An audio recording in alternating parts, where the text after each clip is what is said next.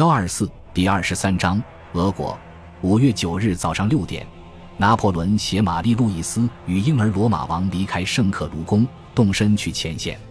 出发前一天，他征收小麦税，大力采取食品价格控制措施。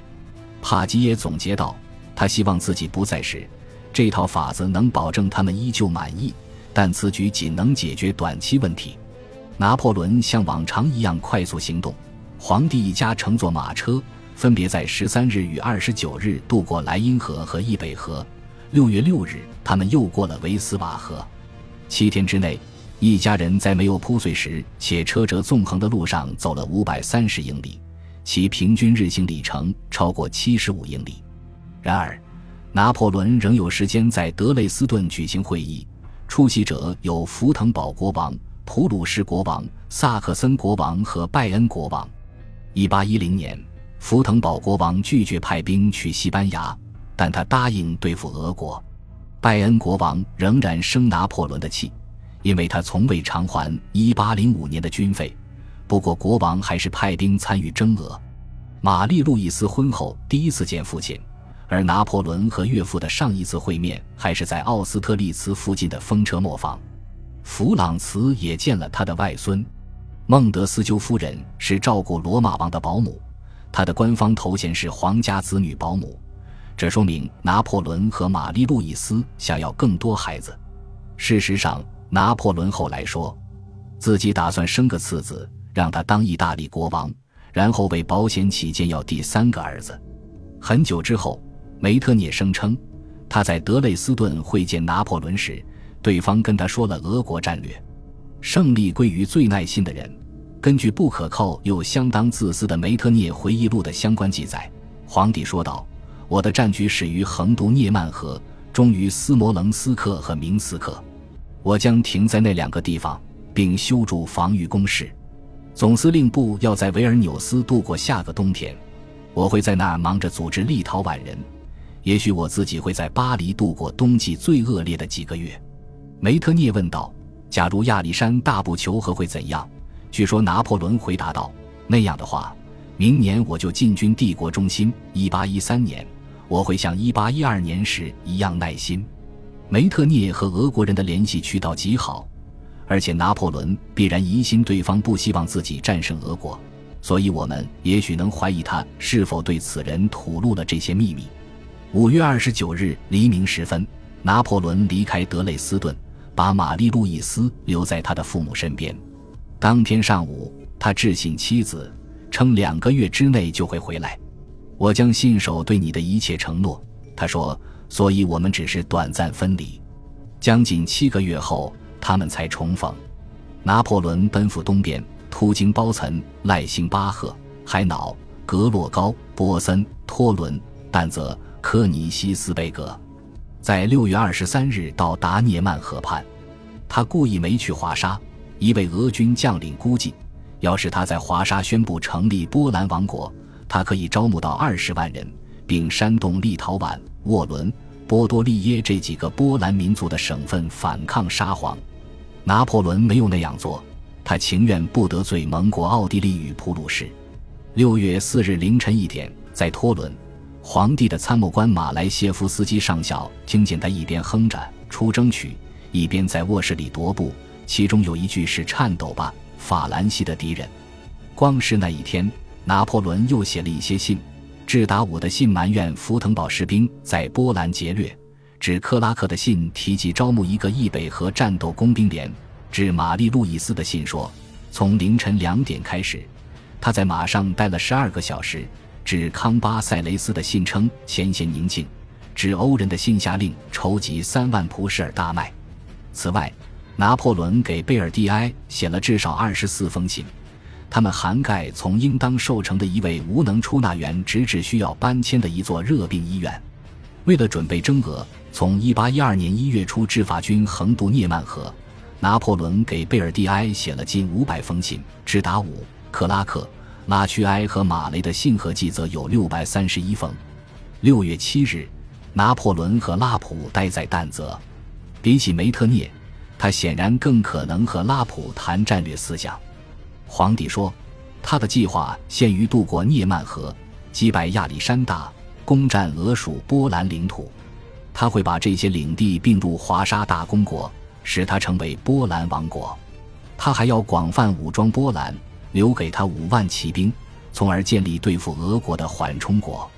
两天后，他对费恩等人进一步阐释自己的方案：等我们了结北部后，我希望苏尔特仍然待在安达卢西亚，马尔蒙也在葡萄牙边境挡下威灵顿。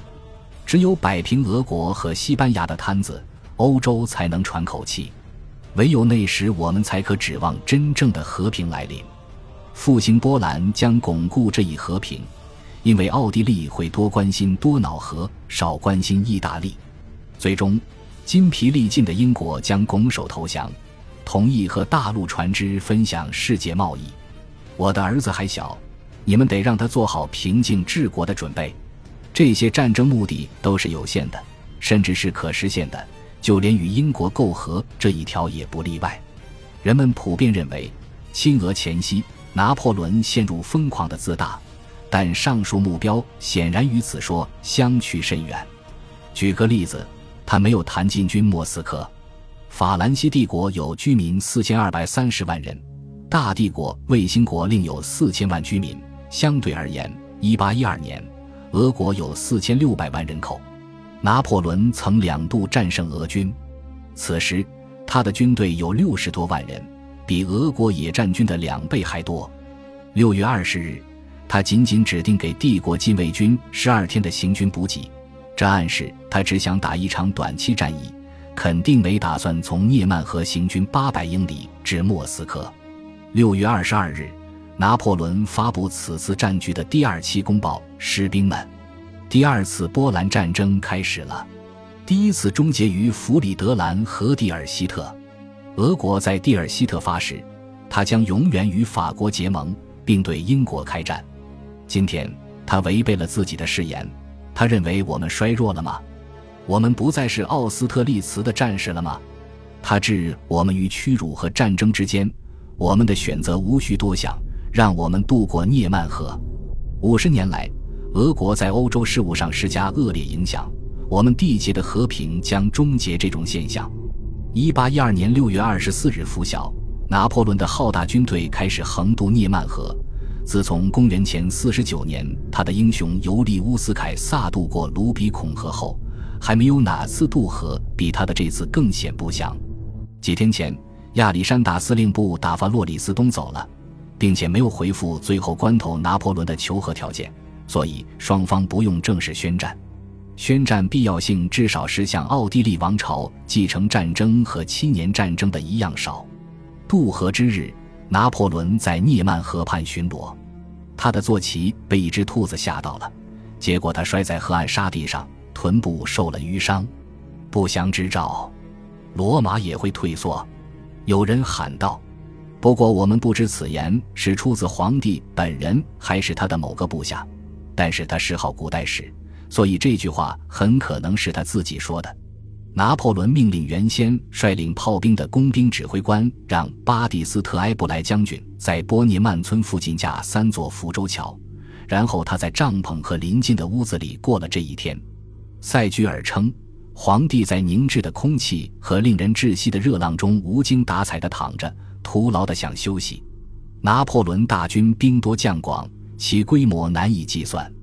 一八一二年，他共有一百万武装力量，扣除卫戍部队、后备部队、国民自卫军的八十八个营，留在一百五十六个法国兵站的士兵，各沿海炮台的部队，驻于帝国各地的二十四个战列步兵营以及西班牙的军队后，还剩四十五万人待在征俄第一战线，第二战线也动员了十六点五万人，因此。合理准确的总兵力可能是六十一点五万人，这比当时巴黎的全部人口还多。当时，拿破仑大军显然是人类史上兵力最多的入侵军队，而且其国籍成分非常复杂。波兰人组成最大的外籍部队，但大军也包括奥地利人、普鲁士人、威斯特伐利亚人、福腾堡人、萨克森人、拜恩人、瑞士人、荷兰人、伊利里亚人、达尔马提亚人。那不勒斯人、克罗地亚人、罗马人、皮埃蒙特人、佛罗伦萨人、黑森人、巴登人、西班牙人和葡萄牙人。拿破仑战争期间，英国一共发起七次反法同盟，这些联盟的确非凡重大，关于其规格颇有论述。但那个年代最广泛的同盟却是协助法国征俄的联盟。在拿破仑的步兵中，约百分之四十八是法国人，约百分之五十二是外国人；骑兵中，百分之六十四是法国人，百分之三十六是外国人。就连帝国禁卫军中也有葡萄牙和黑森的骑兵部队，一支马穆鲁克中队亦附属于老禁卫军猎骑兵。如此依赖外籍部队产生了问题。正如福腾堡人雅克布瓦尔特在日记中所承认的，很多人对战局结果漠不关心，他们对法国人和俄国人一视同仁，自然也不忠于拿破仑本人。打个比方，再怎么鼓动，也不能让一个普鲁士人狂热的忠于法国事业。感谢您的收听，喜欢别忘了订阅加关注，主页有更多精彩内容。